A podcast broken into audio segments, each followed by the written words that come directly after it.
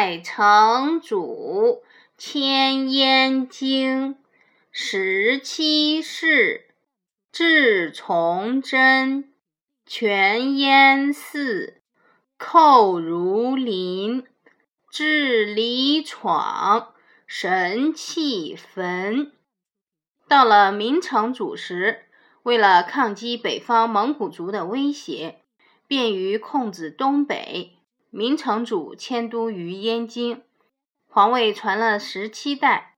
到了崇祯皇帝手里时，明朝被推翻了，宦官掌权，肆意妄为，农民起义遍及全国。到李自成领导的农民起义军攻入北京，明朝便彻底灭亡了。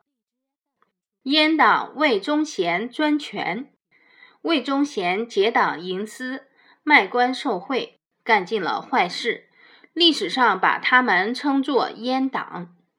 魏忠贤的权力非常大，无论是朝廷还是地方的官员，要想保住位子，就得向他拍马奉承。浙江有个巡抚，为了讨好魏忠贤，还给他造了祠堂。一般祠堂都是为纪念死者。造的，魏忠贤还活着，就造起纪念他的祠堂来，所以叫生祠。各地官员怕得罪他，纷纷为他造生祠。